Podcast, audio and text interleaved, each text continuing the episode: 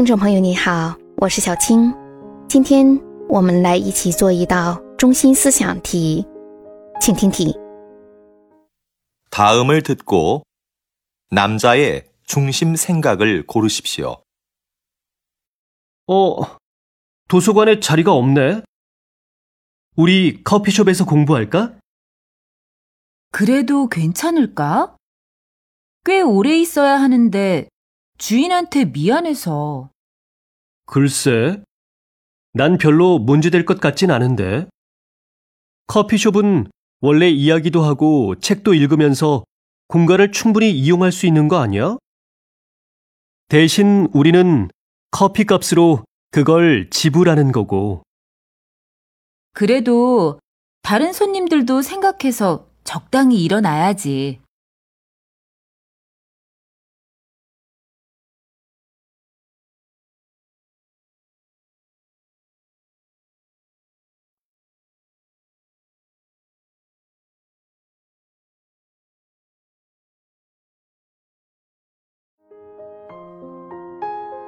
选出答案了吗？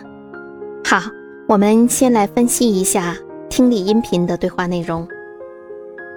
男的说呀：“图书馆没有位置啊，我们去咖啡厅学习吧。”女的说：“那样好吗？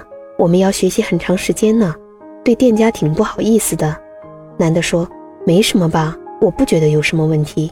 咖啡厅本来就是既可以聊天，也可以读书，可以用很久的地方。我们支付相应的咖啡费用。”女的说：“那也得考虑其他的顾客，差不多就要起来。”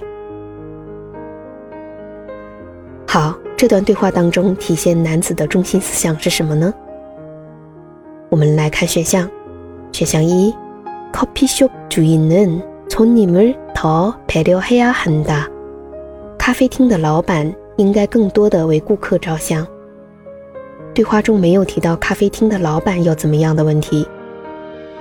选项二，커피 값에 공간을 이용하는 비용이 들어 있다。咖啡的价格里就包含了空间使用的费用。这句话跟男子的想法是一致的，因为对话中说，咖啡厅本来就是可以用很久的地方，相应的我们会支付咖啡的费用。